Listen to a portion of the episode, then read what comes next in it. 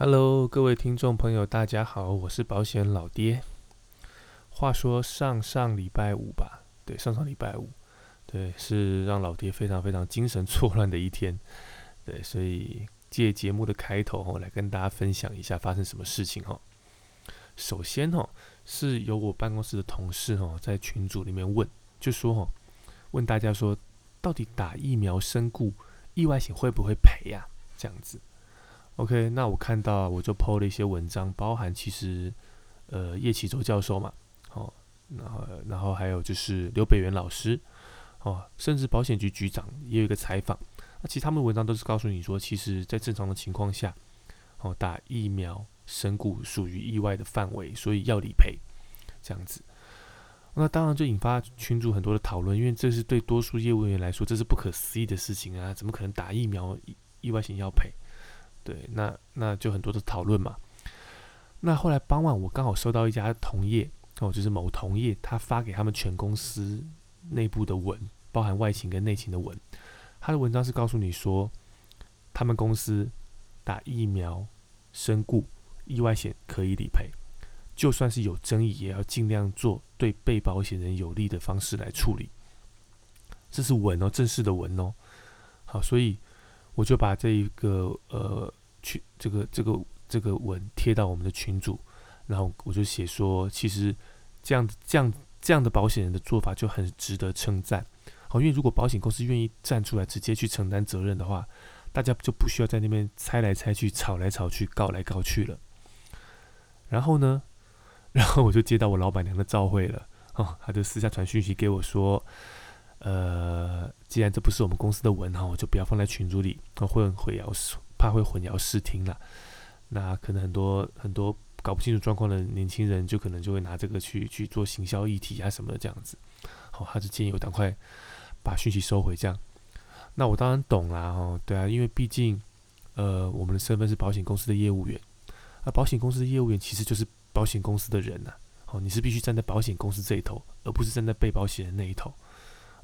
公司如果不愿意做的事情，你硬是要帮客户做争取，就可能会黑掉。就可能会黑掉哦，所以这就是保险公司业务员的宿命。那当然，当然，我老板娘讲的很婉转，她是一个非常非常圆融的人哈，非常非常贴心的人，所以我我我都能够懂哈，所以我也没有太多的情绪啊，我就赶快跟她说我会处理这样子。故事还没完哦，故事还没完。同一天哈下午，我在经纪人公司啊，因为经纪人公司那边我都有接触嘛，结果经纪人公司有位同事。然后传了一个抱怨的讯息到全球人寿的群组里面去，他就抱怨说他的客户一个新契约，全球人寿处理的方式非常非常的离谱，哦，然后也也不听业务员的解释或是说明，然后就就擅自把这个新契约投保给取消掉了。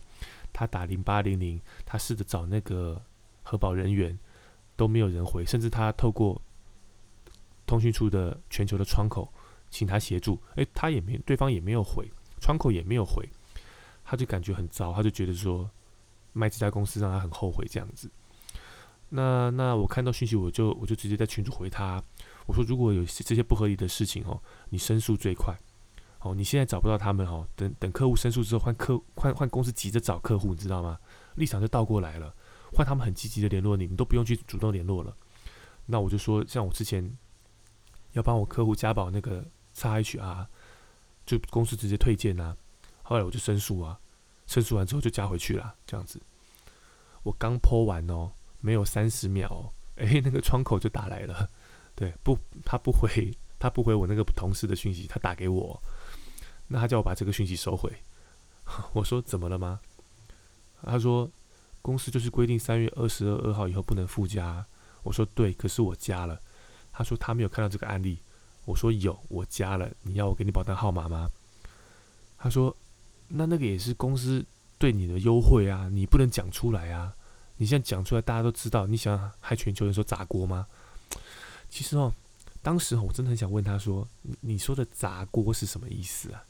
你你是觉得全球人寿这家保险公司会因为我告诉别人这件事情，把它弄倒吗？什么叫砸锅？如果今天你保险公司觉得继续销售这个商品会承担过高的风险，你就不要再卖了。你就把它停售，把它下架。可是全球人寿不是这样子做呢，他们继续卖，然后跟你说只能投保新契约才能买，你的旧件都不能够用欺骗加保的方式做附加，那你根本是把老客户当蠢蛋嘛？买买的早就比较衰啊，好，而且他们是三月十八号礼拜四发公文到经纪人公司，告诉通路三月二十二号礼拜一不能再做欺骗加保。你这是要让客户怎么做？怎么加保？你摆明了欺负人嘛！好，然后今天我是保险经纪人，我要站在被保险的立场帮被保险人争取权利，结果还要被你保险公司窗口的内情打来念，我也真的觉得真的是够了啦。不过我我还是不想为难他，因为他就是一个内勤人员嘛。哦，我说好，那我收回。那那位同事的问题，麻烦你协助处理。他说好。结果到现在都还没处理，到现在都还没处理。我跟你讲，这家公司问题真的很大哦，真的很大。哎，那当然了，我只是觉得说，哦，就说你看同一天就在两个不同的保险通路，结果都遇到一样的状况啊。就变成说，好了，我想帮客户争取权利，结果你都你可能都要被被上头关心或是被召回，对啊，那只能说哦，你想帮客户争取权益好难哦，好难哦。那现在是怎样？非要逼我考过之后自己出来执业吗？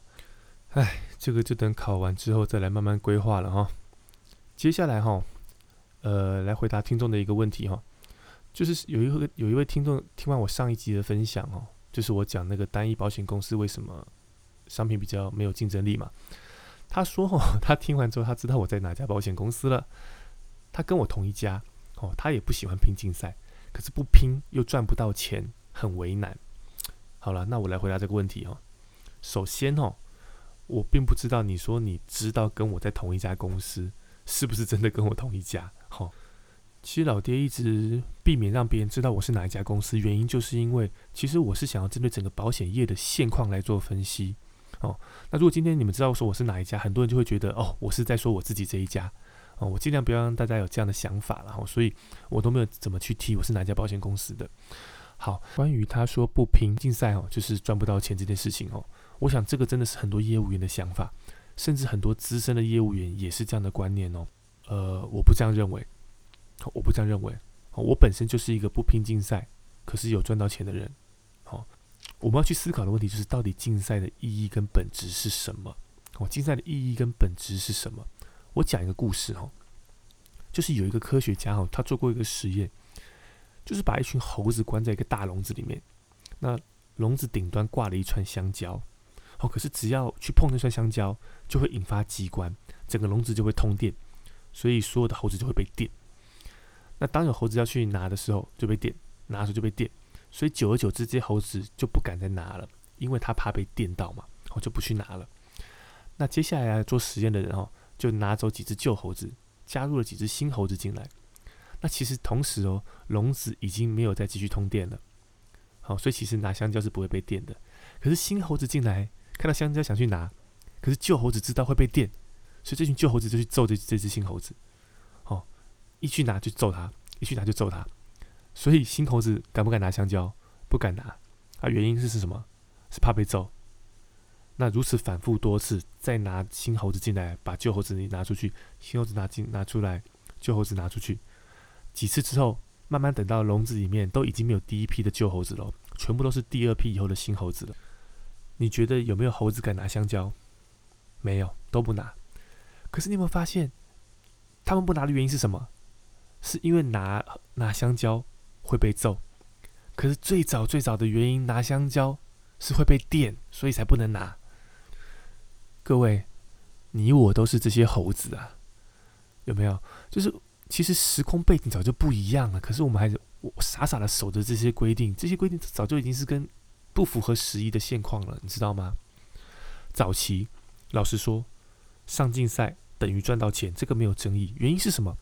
原因是第一个，当时佣金比较高，当时佣金比较高，再加上没有那么多奇奇怪怪的变形保险商品，好，所以其实基本上你有了业绩，就等于有了佣金，好，所以竞赛就是看业绩，所以所以。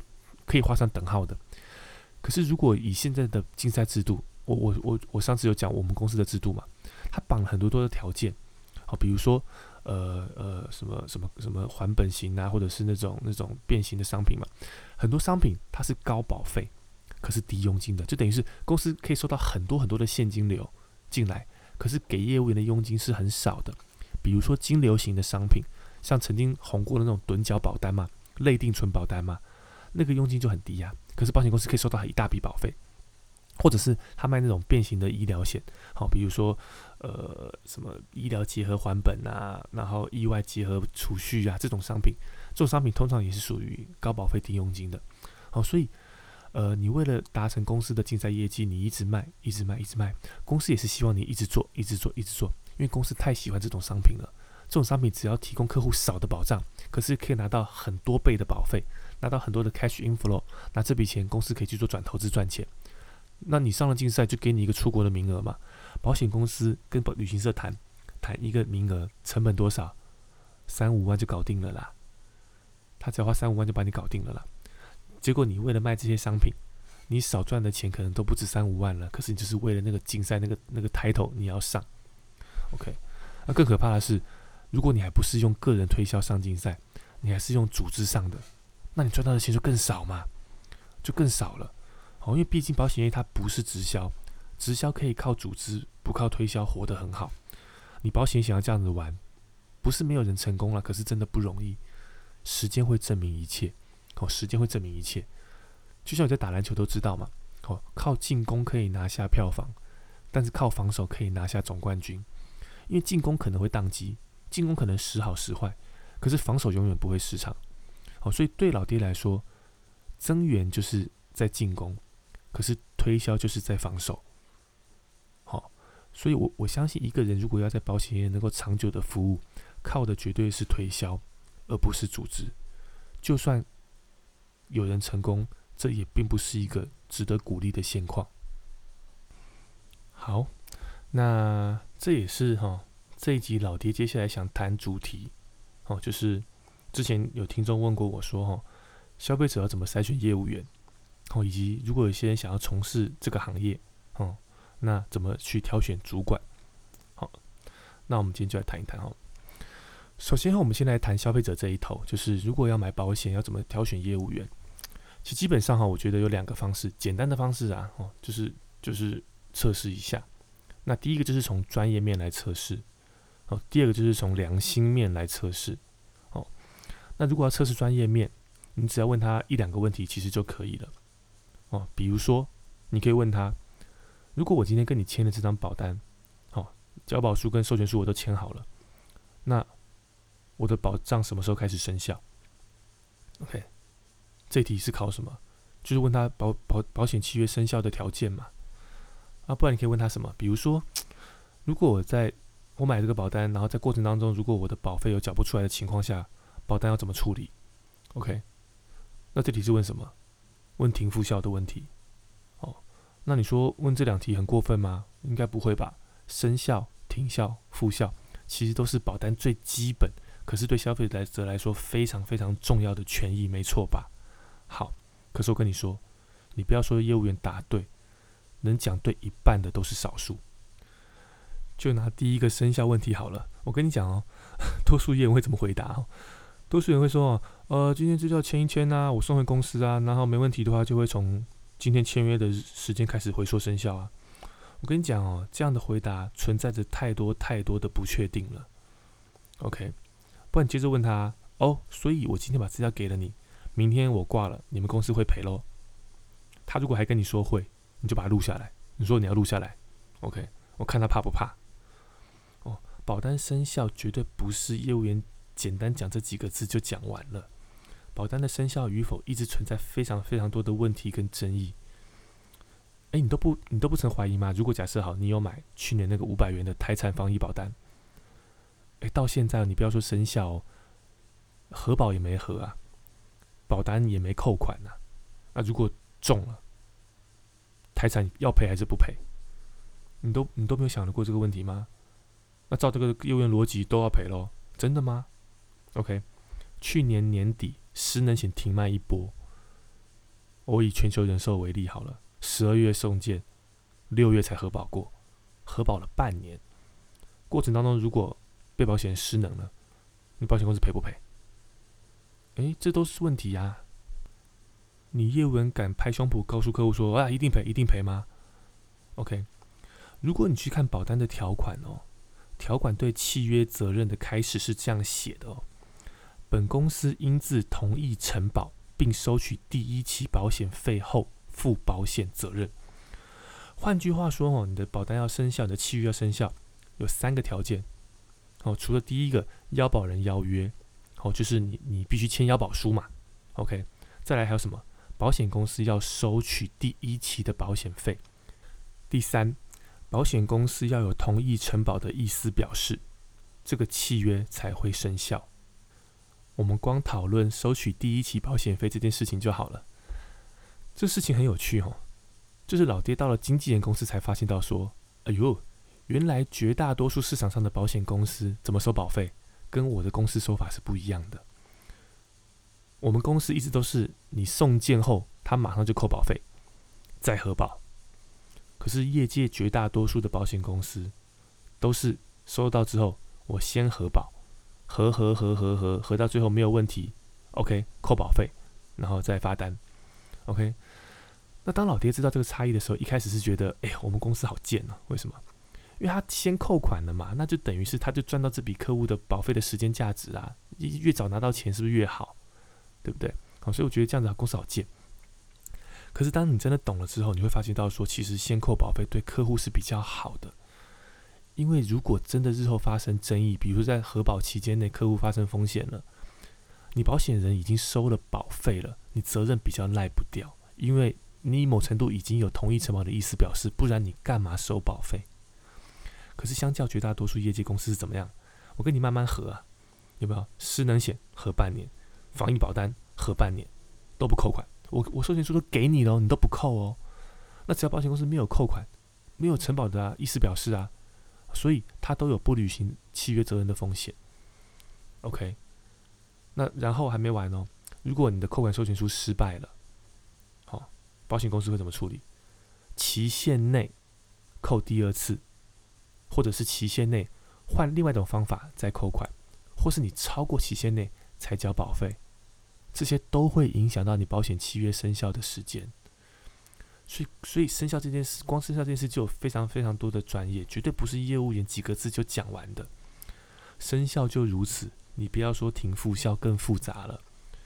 有三种情形会导致保单停效。要复效的规定又非常非常的多，而且存在非常非常多的争议。啊，节目时间有限，我们我没办法一全部都讲。我们去问客户这两个问题，我不是希望你能够答对，而是我要看你对你处理不确定的事情的态度。他究竟是根本没有发现自己不知道，他根本没有发现自己不懂，还是他其实知道自己不知道，可是他只是想用三言两语混过去就算了。哦或者是他知道你不知道，他会试着去找出答案，再跟你做说明。我觉得我们要看的是这个态度，哦，这个态度比答对答错还要更重要。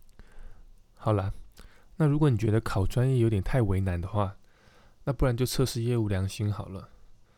专业，嗯，坦白讲，你必须要靠后天去学习嘛。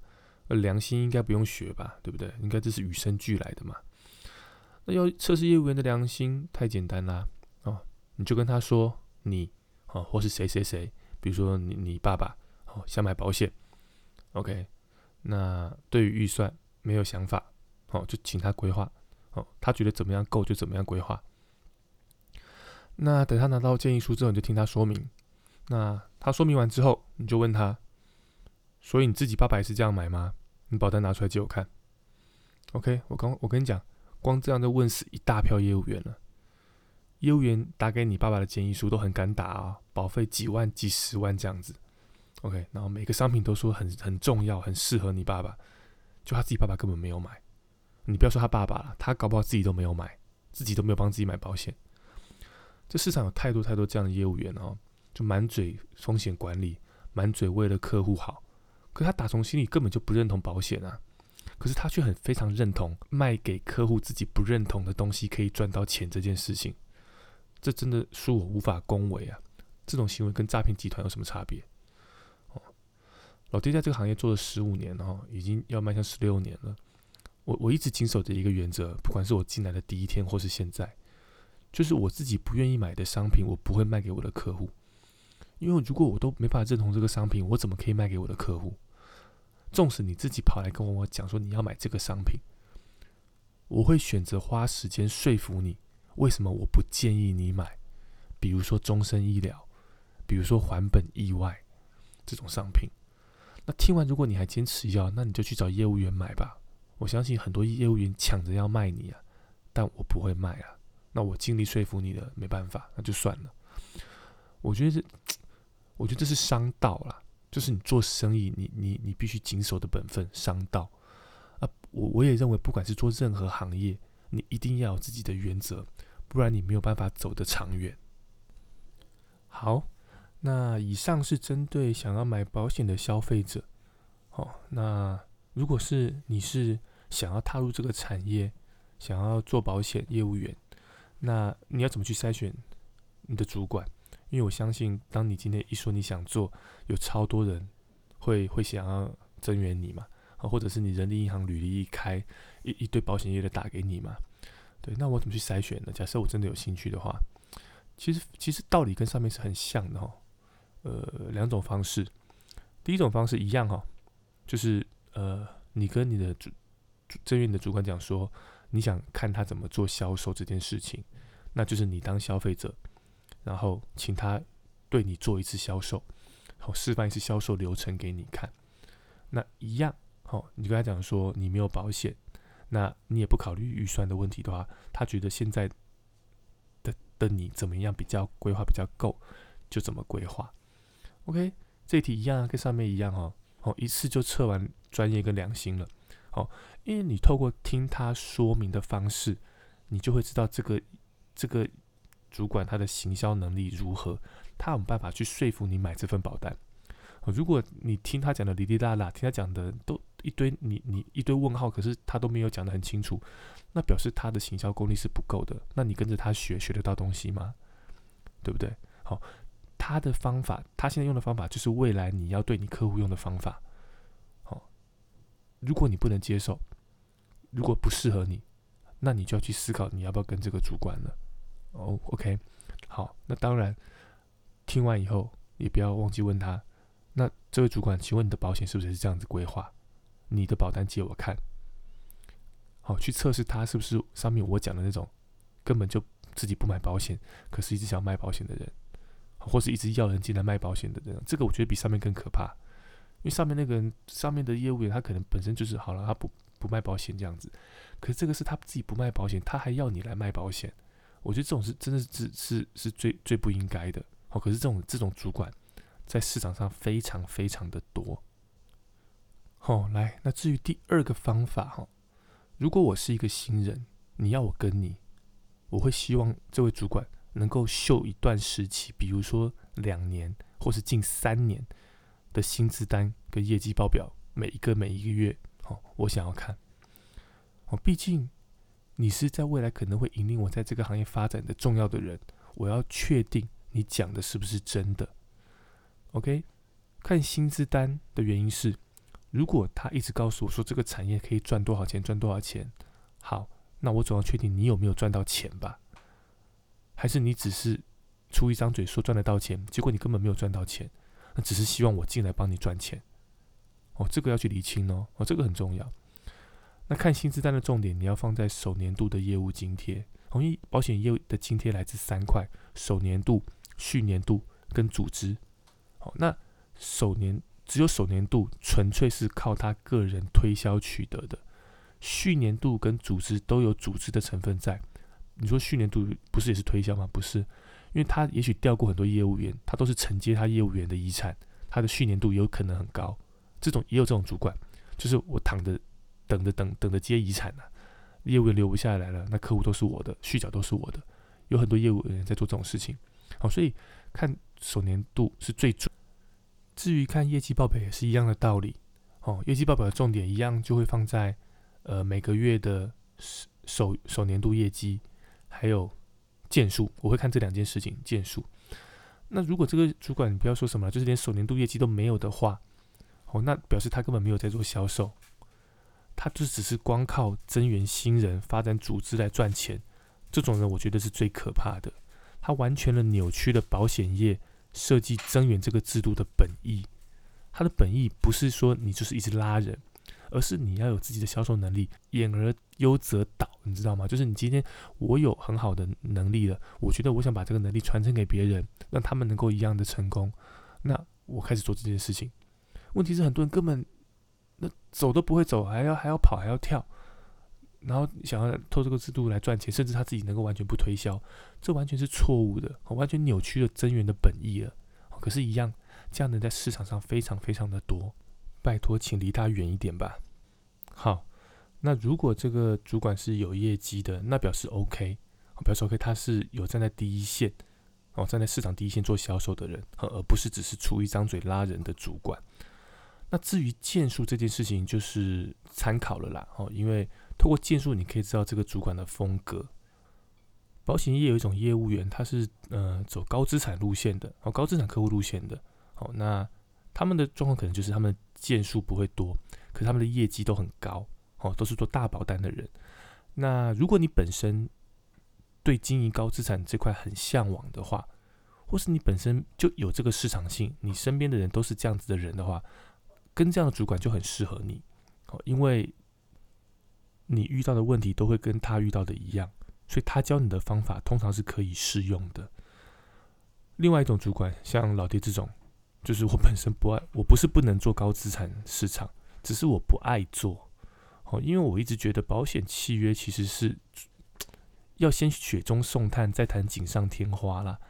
对，所以真的需要保险的其实是那些比较弱势的人，比较能力比较不足的人。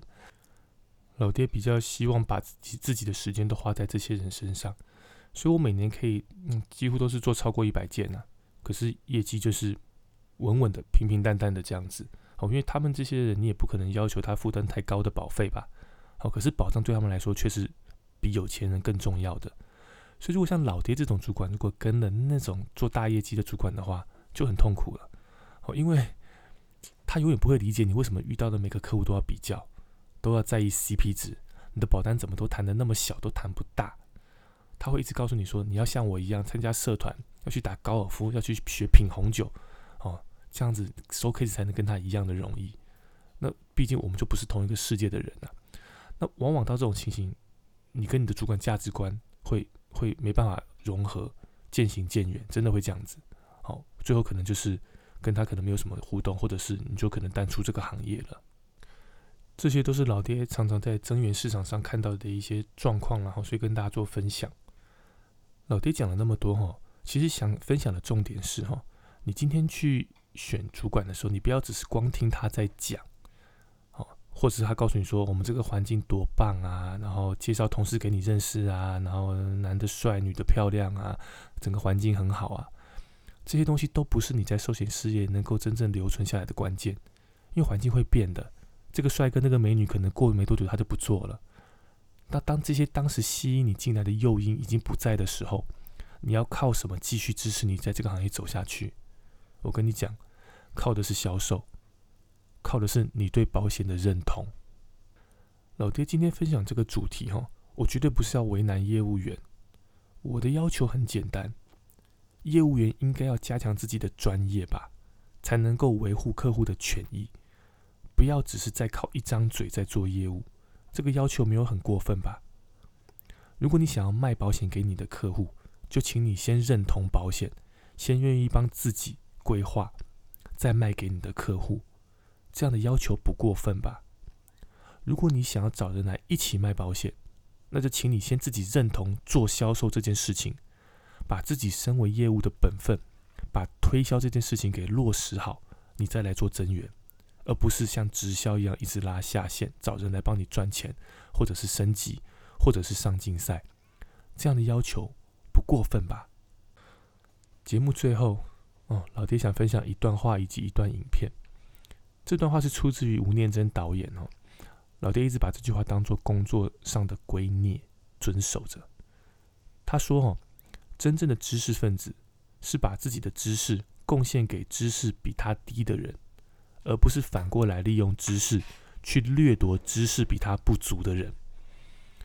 今天，身为一个专业的保险业务员，你不管是在保险公司或是在保险经纪人公司，你都有责任要给客户正确的保险观念，协助他们做出正确的保险规划。原因很简单，就是因为你比客户懂啦。这是一个资讯的不对称。就因为我们比客户懂，所以我们的出发点必须要保护对方的利益，而不是一直 focus 在计较自己的利益得失上。但是我看到市场上很多业务员都是仗着，坦白讲，你说风险管理或是保险商品，它太复杂了，它有一定程度的进入障碍，客户真的搞不懂啦，而且他也可能没时间做功课，所以最后都选择听业务员的话，诶，这样就让业务员予取予求，任你宰割了，这是不对的，这是不对的。我我就拿前面我我开头讲的那个全球人寿欺骗家保这件事情来说好了。这就是一个很明显的例子哦。我跟你讲，那位窗口担心我说这样子一讲，大家都跑来做，会全会让全球人寿砸锅。我跟你说，他根本不用担心，因为绝大多数的业务员不会像我这样帮客户办这个服务，甚至是公司推荐了，我还帮客户做申诉，申诉函还我帮他写好，他签名就好。为什么？因为气变加保这件事情，我帮他加在他原本的旧契约上面，业绩跟佣金都不是发给我。都是发给原本的保单服务的业务员，他什么都不做就领到钱了。我做一堆什么都没有，所以旧件的欺骗加保绝对不是多数业务员会希望客户做的。他们会希望客户再买一个新的主约加副约，这样他才有业绩，才有佣金。这个道理客户不会懂啦，可是业务员一定知道，只是他愿不愿意这样子做而已。我会来几次，我做几次。因为我的想法很简单，我不懂，哦，我是客户，我不懂，我会希望有人能够告诉我可以这样子做。